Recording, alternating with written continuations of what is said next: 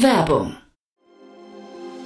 Sei dabei beim HTGF Family Day am 11. und 12. Juni in der Station Berlin. Für zwei Tage voller Inspiration und Business. Tauche ein in ein einzigartiges Netzwerkerlebnis mit bis zu 1500 Teilnehmenden. Erkunde das innovative Seed- und Later-Stage-Portfolio des Hightech Gründerfonds. Lass dich vom vielseitigen Programm inspirieren und knüpfe wertvolle Kontakte. Sichere dir jetzt dein Ticket. Mehr Informationen findest du unter www.family-day-htgf www.startup.de.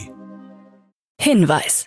Startup Insider übernimmt keinerlei Haftung für die Richtigkeit börsenrelevanter und unternehmensbezogener Daten.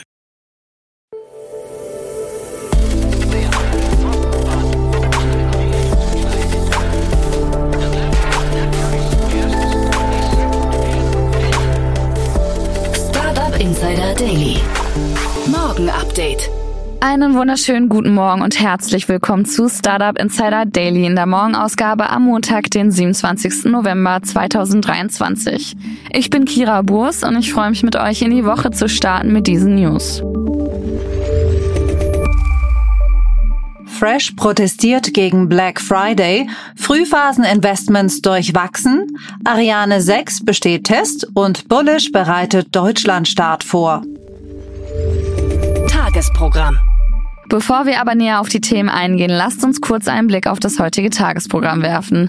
Nach dieser Morgenausgabe geht's weiter mit Investments und Exits, wo wir Pierre Boudon vom Picos Capital als Experten zu Gast haben. Er bespricht zum einen eine aktuelle Finanzierungsrunde sowie einen aktuellen neuen Fonds. Um 13 Uhr geht's weiter mit Adrian Locher. Er ist Co-Founder und CEO von Merantix. Und um 16 Uhr geht's weiter mit einer neuen Ausgabe in der Rubrik Bulletproof Organization. Dazu aber später mehr nach den Nachrichten. Startup Insider Daily.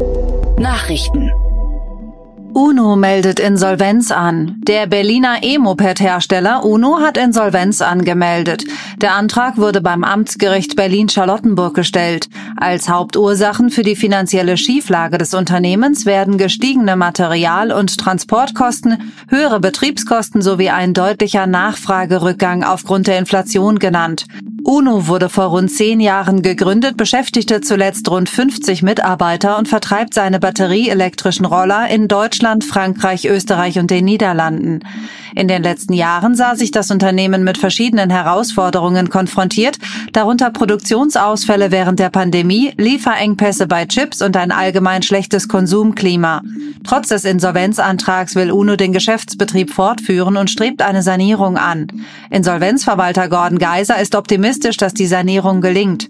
UNO hat kürzlich sein Roller-Abo-Modell überarbeitet und seine Offline-Präsenz durch Kooperationen mit Handelspartnern erweitert, was als positiver Schritt in Richtung einer möglichen Sanierung gewertet wird. Grover-Gründer gibt Chefposten ab. Michael Kassau, Gründer des Berliner Mietelektronik-Startups Grover, hat überraschend seinen Posten als Chef des Unternehmens aufgegeben. Nach acht Jahren an der Spitze des Unternehmens sah Kassau den richtigen Zeitpunkt für einen Wechsel gekommen, nannte aber keine weiteren Gründe für seinen Rücktritt. Linda Rubin, die bisher für das operative Geschäft verantwortlich war, übernimmt kommissarisch die Geschäftsführung. Rubin, die seit zwei Jahren bei Grover ist, sammelte zuvor Erfahrungen bei Rothschild und JP Morgan Chase und Co. in London. Kassau bleibt trotz seines Rücktritts als Geschäftsführer Mitglied des Verwaltungsrats und Großaktionär. 5,4 Millionen Euro für Floy. Das Münchner KI-Unternehmen Floy hat in einer Seed-Finanzierungsrunde 5,4 Millionen Euro von HV Capital und All Iron Ventures erhalten. Bestehende Investoren wie 10x Founders, XDeck Ventures, SB21 und mehrere Business Angels haben sich ebenfalls beteiligt. Mit dem frischen Kapital plant Floy seine KI-Technologie im Radiologiebereich weiterzuentwickeln und sowohl in Deutschland als auch international zu expandieren. Das im Sommer 2021 gegründete Floy hat bereits mehr als 8,8 Millionen Euro von verschiedenen Investoren erhalten und etabliert sich zunehmend als Marktführer in Deutschland. Unsere KI-Technologie liefert zusätzliche Erkenntnisse für die Früherkennung von Krankheiten, sagt CPO Leander Merkisch. Oliver Bierhoff, Mitbegründer von Finvia Sports. Oliver Bierhoff, ehemaliger Fußballprofi und Geschäftsführer des Deutschen Fußballbundes, hat gemeinsam mit dem Finvia Family Office eine neue Geschäftseinheit namens Finvia Sports gegründet. Ziel ist es, vermögende Profisportler in Deutschland und ausgewählten europäischen Märkten mit speziellen Family Office Dienstleistungen zu unterstützen. Darüber hinaus wird Finvia Sports neuen und bestehenden Kunden des Finvia Family Office Investitionsmöglichkeiten im Sportbereich anbieten. Zusätzlich kooperiert Finvia Sports mit Score Capital, einem Spezialfinanzierer für Fußballvereine. Frühphaseninvestments durchwachsen. Unternehmen, die sich in der Frühphase befinden, haben es oft leichter, eine Finanzierung zu erhalten als Unternehmen, die eine Wachstumsfinanzierung benötigen, da viele Frühphasenfonds im Jahr 2021 neue Fonds aufgelegt haben. Investitionen werden jedoch langsamer und vorsichtiger getätigt, wobei die Rendite und die Wahrscheinlichkeit von Folgefinanzierungen an Bedeutung gewinnen. Nachhaltigkeit und kapitaleffiziente Ideen, insbesondere in den Bereichen Software und digitale Technologien, gewinnen an Attraktivität. Wir sehen nach wie vor eine große Anzahl qualitativ hochwertiger Deals in der Frühphase. Es gibt nach wie vor sehr gute Gründerinnen und Gründer, die den Schritt in die Selbstständigkeit wagen und sehr gute Themen adressieren, sagt Dr. Frédéric Dubois-Raymond, Partner bei Early Bird. Fresh protestiert gegen Black Friday. Das 2012 gegründete Linzer Startup Fresh ist bekannt für nachhaltige Mode, die fair in Portugal produziert wird. Firmengründer Klaus Buchreutner hat eine einzigartige Tradition begründet. Bereits zum dritten Mal in Folge schloss er am vergangenen Black Friday sowohl seinen Online-Shop als auch das stationäre Geschäft in der Linzer Tabakfabrik. Diese Aktion, die 2021 zum ersten Mal durchgeführt wurde, sei ein Statement gegen den Konsumwahn. Obwohl die Schließung des Online-Shops mit finanziellen Einbußen verbunden ist, betont Buchreutner die Notwendigkeit von Prinzipien und Haltung in der Wirtschaft. Ariane 6 besteht Test. Die neue europäische Schwerlastrakete Ariane 6 hat einen entscheidenden Triebwerkstest bestanden, der den ersten Testflug für 2024 wahrscheinlicher macht. Bei dem Test auf der Startrampe in Kourou, französisch-Guyana, zündete das Vulcan 2.1 Triebwerk des Ariane 6 Prototypen sieben Minuten lang, was der Dauer eines echten Starts entspricht. Josef Aschbacher, Generaldirektor der Europäischen Weltraumorganisation ESA, würdigte den Erfolg als Ergebnis jahrelanger Entwicklung und der Arbeit der besten Raumfahrtingenieure Europas. Das Vorgängermodell Ariane 5 war im Juli dieses Jahres nach 27 Jahren und mehr als 100 erfolgreichen erfolgreichen Starts außer Dienst gestellt worden. Bullish bereitet Deutschlandstart vor. Die Kryptobörse Bullish, die vom US-Investor Peter Thiel und dem deutschen Gründer Christian Angermeier unterstützt wird, plant ihre Expansion nach Deutschland. Mit einer Finanzierung von fast 10 Milliarden US-Dollar und einer Banklizenz aus Gibraltar bereitet sich Bullish auf den Markteintritt in Deutschland vor. Derzeit sucht das Unternehmen aktiv nach Mitarbeitern für verschiedene Positionen in Deutschland und hat bereits zwei Tochtergesellschaften registriert. Bullish, eine Tochterfirma des umstrittenen Kryptosoftwareunternehmens Block.one, will sich als vertrauenswürdige und gesetzeskonforme Kryptobörse etablieren. Mit einem speziellen Handelsmodell will Bullish mehr Liquidität und Sicherheit im Kryptowährungshandel bieten. Inflection AI stellt LLM vor. Inflection AI, eine Abspaltung von Googles DeepMind, hat sein neues Large Language Modell Inflection 2 vorgestellt. Das Unternehmen positioniert das LLM an zweiter Stelle hinter OpenAIs GPT-4. Zu den geschlagenen Konkurrenten gehören demnach Llama 2 von Meta, GPT-3.5 von OpenAI, Grok 1 von XAI, Palm 2 von Google und Claude 2 von Anthropic. Inflection AI wurde 2022 gegründet und hat bereits 1,3 Milliarden US-Dollar von bekannten Tech-Investoren wie Bill Gates und Eric Schmidt erhalten. Das Unternehmen nutzt seine LLMs, um seinen eigenen Chatbot P zu betreiben, der als iPhone-App verfügbar ist. Inflection 2 soll verbessertes Faktenwissen, Stilkontrolle und Argumentationsfähigkeiten bieten. Die P-App unterstützt sowohl Englisch als auch Deutsch und verfügt über eine Sprachein- und Ausgabe. EU will digitale Bildung fördern. Der EU-Rat hat eine Empfehlung zur Förderung der digitalen Bildung verabschiedet. Ziel ist es, dass bis 2030 mindestens 80 Prozent der EU-Bevölkerung im Alter von 16 bis 74 Jahren über grundlegende digitale Kompetenzen verfügen. Die Initiative ist eine Reaktion auf die Covid-19-Pandemie, die die Notwendigkeit einer verbesserten digitalen Bildung aufgezeigt hat um die Widerstandsfähigkeit, Zugänglichkeit, Qualität und Inklusivität der Bildungssysteme zu erhöhen. Die Mitgliedstaaten werden aufgefordert, in digitale Bildung und Infrastruktur zu investieren. Dazu gehören die Integration digitaler Technologien in den Unterricht und Investitionen in digitale Barrierefreiheit.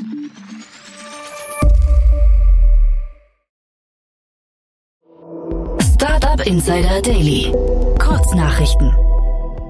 Nordwind Growth, ein auf Technologiewachstum spezialisierter Investor mit Sitz in München, hat die Schließung seines jüngsten Fonds bekannt gegeben. Der NC Growth Fund One hat ein Volumen von 145 Millionen Euro und liegt damit nahe an der angestrebten Obergrenze. Seit dem ersten Closing im vergangenen Jahr hat Nordwind Growth bereits in vier Technologieunternehmen investiert. Products Up, Pimcore, Aimpower und DriveLock. Das irische Unternehmen NomoPay, spezialisiert auf Unified Payments, hat den britischen Zahlungsdienstleister Total Processing übernommen. Total Processing mit Sitz in Manchester bietet seit 2015 verschiedene Zahlungslösungen für den E-Commerce und den stationären Handel in Europa, Nordamerika und der MENA-Region an. NomoPay mit Sitz in Dublin hält nun mindestens 75 Prozent der Anteile an Total Processing. Über die finanziellen Details der Übernahme wurde Stillschweigen vereinbart. Das deutsche Startup des Jahres Talking Hands wurde im Rahmen der Amazon Launchpad Innovation Awards ausgezeichnet. Das Unternehmen setzt sich für eine integrative Gesellschaft ein und wurde ursprünglich gegründet, um die Kommunikation von Kindern mit Down-Syndrom zu verbessern. Talking Hands erhält einen Zuschuss von 10.000 Euro für die Weiterentwicklung und einen einjährigen kostenlosen Zugang zu Amazon Launchpad. Nach einem Unfall in San Francisco und dem darauffolgenden Lizenzverlust plant Cruise den Betrieb seiner selbstfahrenden Taxis in begrenztem Umfang wieder aufzunehmen. Das Comeback soll außerhalb von San Francisco in einer noch nicht genannten US-Stadt starten, um Vertrauen zurückzugewinnen, bevor der Service auf weitere Städte ausgedehnt wird. Der genaue Zeitpunkt für eine Rückkehr der selbstfahrenden Taxis nach San Francisco bleibt unklar. Barry McCarthy, CEO von Peloton, entschuldigte sich im Netz und räumte den Misserfolg ein, nachdem technische Probleme viele Nutzer daran gehindert hatten, am 10. jährlichen Turkey Burn Event des Unternehmens teilzunehmen, das darauf abzielte, den Guinness-Weltrekord für den größten Live-Fahrradkurs zu brechen. Die über 37.000 Teilnehmer überforderten die technische Infrastruktur von Peloton, so dass einige Nutzer nicht an der Veranstaltung teilnehmen konnten. Das waren die Startup Insider Daily Nachrichten von Montag, dem 27. November 2023. Startup Insider Daily Nachrichten. Die tägliche Auswahl an Neuigkeiten aus der Technologie- und Startup-Szene. Das waren die Nachrichten des Tages und jetzt zu unserem Tagesprogramm für heute. In der nächsten Folge kommt wie immer die Rubrik Investments und Exits. Dort begrüßen wir heute Pierre Baudon, Erstinvestor von Picos Capital. Und Pierre bespricht die Finanzierungsrunde von Safi sowie den neuen Fonds von Skypio Swan Lab SFSCR Fund. Ganz schön langes Wort. Das in London ansässige Recycling-Marktplatz-Startup Safi hat in einer Series A 19,5 Millionen US-Dollar eingesammelt und Safi setzt KI ein, um die Recyclingraten zu erhöhen und betreibt einen B2B-Marktplatz für den Handel mit wiederverwendbaren Materialien wie Plastik, Papier und Metall. Außerdem hat der spanische Vermögensverwalter Swan Lab Venture Factory und die niederländische Investmentgesellschaft Skype Holding Group gemeinsam einen Fonds mit einem Volumen von 25 Millionen aufgelegt. Den Skype Swan Lab SFSCA Fund, der weltweit in Search Funds investieren soll. Und der Fonds wird sich auf familiengeführte kleine und mittlere Unternehmen konzentrieren. Spannende Analysen gibt es in der Podcast-Folge nach dieser Folge. In der Mittagsfolge sprechen wir mit Adrian Locher, Co-Founder und CEO von Merantix. Das Unternehmen, das sich in der Vergangenheit auf die Gründung eigener Startups konzentriert hat, möchte nun 100 Millionen Euro für traditionelle Risikokapitalinvestitionen in bestehende Startups bereitstellen. Und der neue Fonds wird aufgeteilt in 25 Millionen Euro für Co-Investitionen in externe Startups und 25 Millionen Euro für Investitionen in Startups in Inkubationsstadium und 50 Millionen Euro für die Unterstützung bestehender Investitionen in diese diesen Bereichen. Ja, mehr dazu gibt's dann um 13 Uhr. In der Nachmittagsfolge geht's weiter mit Jana Kramer, welche Björn W. Schäfer zu Gast hat, in ihrer Rubrik Bulletproof Organization. In dieser Folge sprechen Jana und Björn über die ersten Go-to-Market-Schritte und die Verzahnung von allen umsatzrelevanten Bereichen inklusive Product. Wieder mal eine sehr lehrreiche Folge mit sehr vielen Learnings. Verpasst also nicht, um 16 Uhr mal reinzuhören. Und das war es jetzt schon von mir, Kira Burs. Ich wünsche euch einen wunderschönen Start in den Tag und wir hören uns bald wieder. Macht's gut.